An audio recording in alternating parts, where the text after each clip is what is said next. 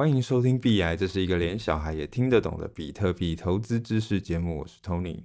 好，那大家如果有在用币安这个交易所的话，应该可以发现，其实它币安有提供很多的理财商品。那其中有一个理财商品叫做流动性挖矿。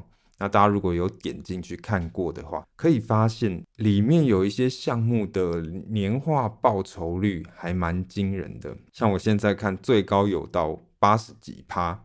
那流动性挖矿这个到底是什么东西？那我可以投资吗？其实流动性挖矿这个东西哦，在二零二零年底的时候引爆了整个市场啊。有人靠流动性挖矿呢，可以说咸鱼翻身啊，资金翻了好几倍。那也有人因为流动性挖矿赔到脱裤子。那直到现在，流动性挖矿也算是一种进阶玩家蛮常见的赚取额外收入的方式。那它基本上也是把钱丢进去，那你就可以获得额外的收入。不过前提是你要非常了解流动性挖矿的原理，还有流动性挖矿是有可能会赔钱的，所以你要很清楚了解说，哦，它在什么情况下会赔钱。所以今天算是会用一个小孩也能听懂的方式来告诉你流动性挖矿是什么。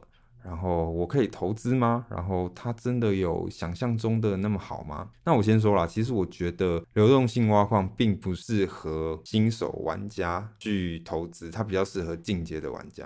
那也因为它的概念比较复杂一点，所以我怕大家就是会听到昏头啦。所以其实我会分成上下两集，不然我怕大家听到一半就听不下去了。那当然，因为呃上下两集都是在讲流动性挖矿嘛，所以我估计下集不会拖很久啦。没意外的话，就是明天就会有下集了。OK，那我们就进入正题呢。流动性挖矿，那其实要理解流动性挖矿是什么之前呢，要先从一个人类很基本的经济行为开始讲起。人类日常的经济活动其实有一个很基本的需求，那就是交换货币，对吧？我们会有交换货币的需求，比方说，我今天要去日本玩的时候，那我要把我的台币换成日元嘛，那或者是我要投资美股的时候，那我也要把我的台币换成美金，对吧？这是交换货币。那当然，在加密货币的领域也会有这种需求，你也会需要交换加密货币。像我们有时候我们会需要把 USDT，就是美金的稳定币，换成以太币，那或者是呃把以太币。换成比特币，那或者是再把比特币再换回美金稳定币嘛？那现实世界的换币要透过银行，那加密世界呢？如果你在加密世界，你要交换加密货币，那要透过什么？那当然透过交易所嘛。那其实就是各位听众有在用的啦，比方说 BitoPro 啊，或是 Max 哦，那或者像是币安啊、FTX 这些交易所。所以你在交易所里面交易，其实就是一种交换货币的行为。你在交易所里面买进以太币的时候，其实你换个角度想，你就是用 USDT 换成以太币嘛。那反过来，你卖出以太币的时候也是一样，就是你用以太币换成 USDT。所以你在交易所里面买卖，其实跟交换货币是一样的意思啦。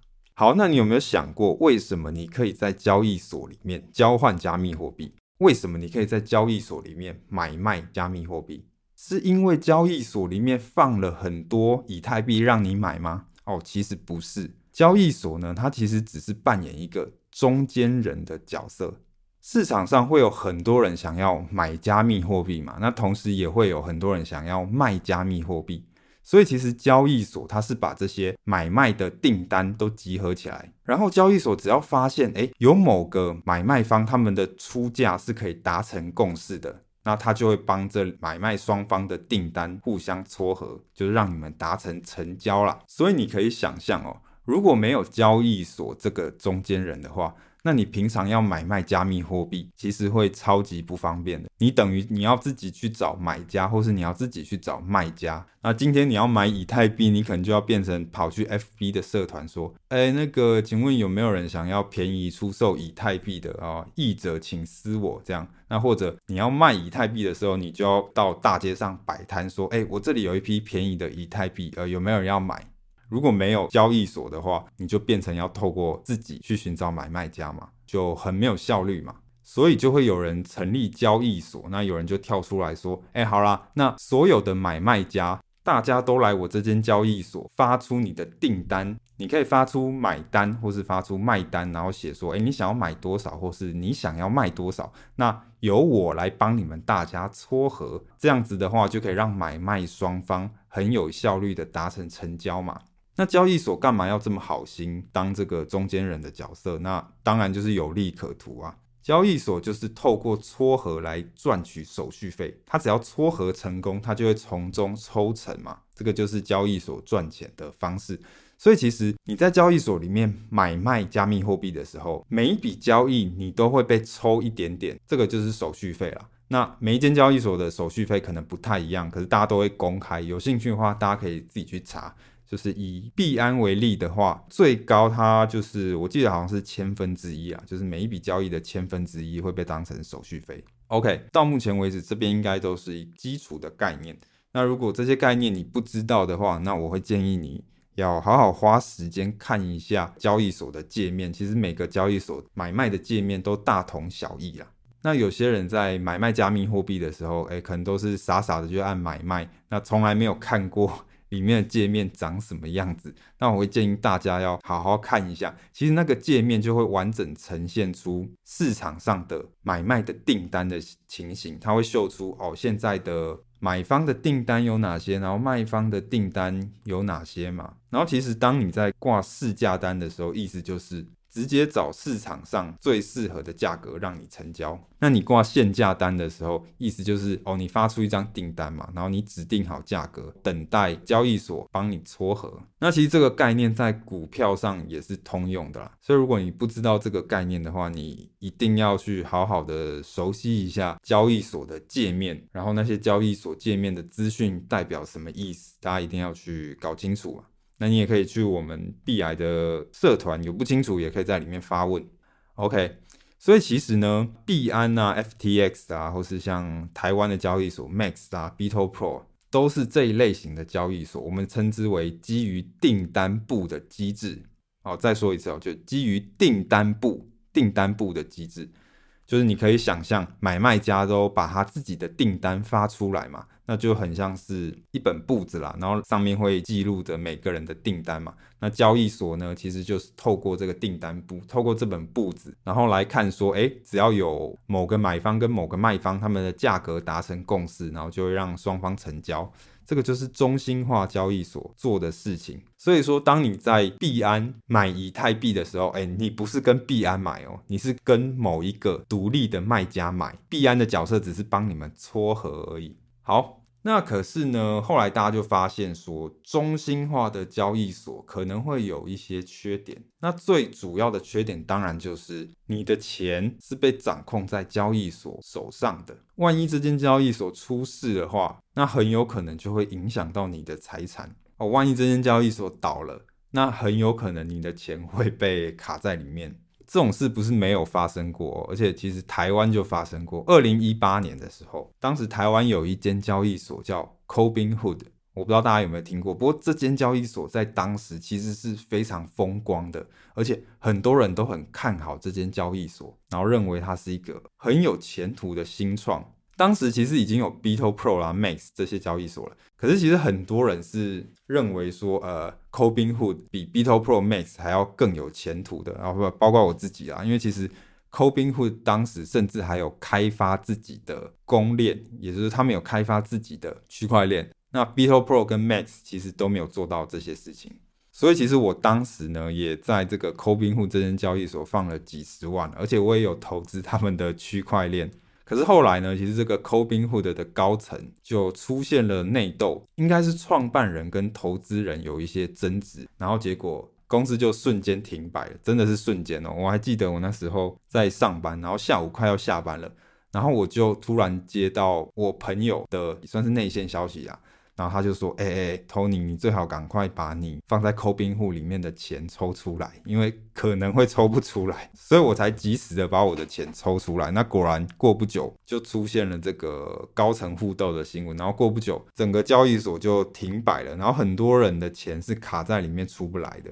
那包括前阵子那个 BitoPro，其实也有传出一些高层有争执的一些问题，所以我当时也有发个 FB 的讯息跟大家说，诶，如果你有钱放在 BitoPro 的话，或许可以考虑移到其他地方。对，这个就是你钱放在中心化的交易所可能会遇到的问题啦。那当然，像是币安或是 FTX 这种世界级的比较大间的，可能它倒闭的风险比较小啦。不过也不是不可能倒嘛。而且即便上它没有倒闭的话，它也有可能遇到说，哎，比方说我今天交易所在维修嘛，那维修的时候你的钱就没办法领出来啊。那你可能突然要用这笔钱啊，不好意思，你没办法领。那或者是某些特殊的状况，你的钱搞不好会被交易所冻结之类的。所以呢，其实有些人就会提出去中心化交易所的概念，因为只要你的交易所是中心化的，就是你要把你的钱放在那个中间人上面，那那个中间人就有可能会作恶嘛，那个中间人有可能会搞事。所以如果我们是去中心化的话，那就不会有这个中间人了。其实这就是区块链人的浪漫啊，就是什么东西都要去中心化一下。所以其实去中心化的交易所就是。把交易所建立在区块链上面，我们把这个撮合的这个演算法程式码写好，然后发布到公链上面。我可以发布到以太坊上面嘛？那这个程式呢，就会在以太坊上面去跑，所以不会有中间人的问题。所以这个去中心化的交易所，它其实不会倒闭啊。只要以太坊不倒，那这个交易所就不会倒，因为它就是在以太坊上面运作嘛，它只是一个程式码而已。所以其实也不会有人把你的钱锁住，或是不会有人去卷款潜逃，那也不会像中心化的交易所说，哦，他可能可以冻结你的资金，或是我临时在维修，然后你就不能交易等等等。所以这个去中心化的交易所其实就是一种 DeFi 的应用了。哦，如果不知道 DeFi 是什么，可以去听第十一集，就是去中心化金融嘛。它就是把传统的金融行为放到区块链上面，去中心化的执行，变成去中心化的金融。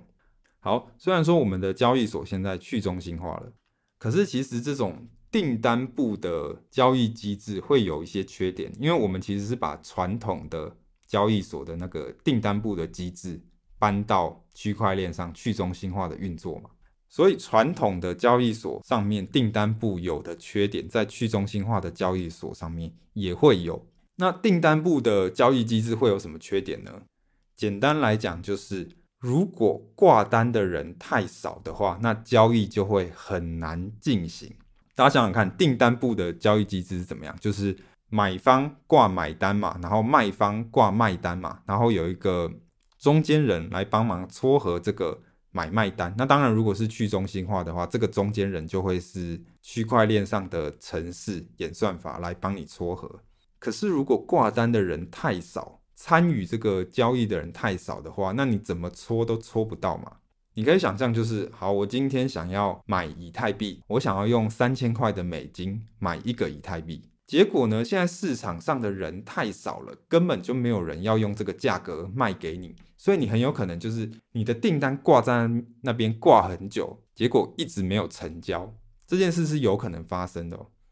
你可以想象，就是你今天走进一个市场，结果这个市场非常的冷清，这个摊贩很少，然后顾客也很少，所以如此一来的话，你就比较难去买到你想要买的东西。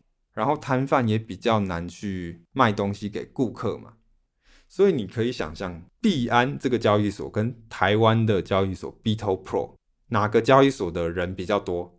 那当然不用讲了，当然是币安嘛。币安是全世界最大的交易所，所以币安就是整个市场会比 BitoPro 还要热络。所以其实你在币安会比较容易买到漂亮的价格，或是你也比较容易以漂亮的价格卖出去。所以这就是为什么我们交易所要尽量选大间一点。其实讲比较精准是要选说，哎，它的交易量比较够的，它的流动性比较够，它的深度比较够。那还有可能会有一种情况是，哎，虽然说这个交易所可能人很多没错，可是我今天想交易的商品太冷门了。你想想看，如果是比特币或是以太币这种大家都知道的商品，那它的交易一定就会比较热络嘛。可如果今天是一个很冷门的加密货币，可能很少人知道，那相对的买卖这个很冷门的加密货币的人就会比较少嘛，那当然就会很难的去成交，所以这个就是订单簿的问题啦。如果市场太冷清的话，那买卖双方就会很难的成交。所以当我们要把这个传统的订单簿的这个方法搬到去中心化交易所上面运作的时候，其实会产生一样的问题啊，就是市场冷清的时候会很难成交的这个问题。所以有些人就会想啊，那有没有其他的方法？有没有比订单簿还要更好的机制来让大家可以交易加密货币？好，所以有人就真的想出了除了订单簿以外的方法。那这个方式叫做 AMM（Automatic Market Maker），它如果翻成中文就是自动造市商。好，那这个 A M N 是什么呢？简单来讲就是我创建了一个资金池，然后这个资金池里面呢会放入两种代币，表示说哦，我这个资金池。支持这两种代币之间的交换，比方说，我创建了一个资金池，然后我在里面放了以太币跟美金的稳定币，所以表示说我这个资金池里面可以支援以太币跟美金的互相交换。那这个资金池当然不是由人为控制的，它是由演算法控制的，它是去中心化的嘛。所以如果今天有人想要用美金换以太币的话，那其实它就会把美金丢进这个资金池里面，然后演算法呢就会通过一些数学公式的计算，再丢出相对应的以太币给你。那反过来，如果有人想要卖以太币，他就就是想要用以太币换美金嘛，那他一样就会把以太币丢进这个资金池里面。那这个资金池呢，它一样会透过这个数学公式算出哦，要吐回多少美金给你。所以你可以想象一下，这个资金池呢，它其实就有点像是一个自动贩卖机。我投钱进去，然后这个贩卖机就吐出饮料给你嘛。只是说这个贩卖机是双向的，它可以用钱换饮料，然后也可以用饮料换钱。你投钱，它吐出饮料；然后你投饮料进去，它吐出钱给你。所以你就可以感受一下资金池的机制跟订单部的机制的差别。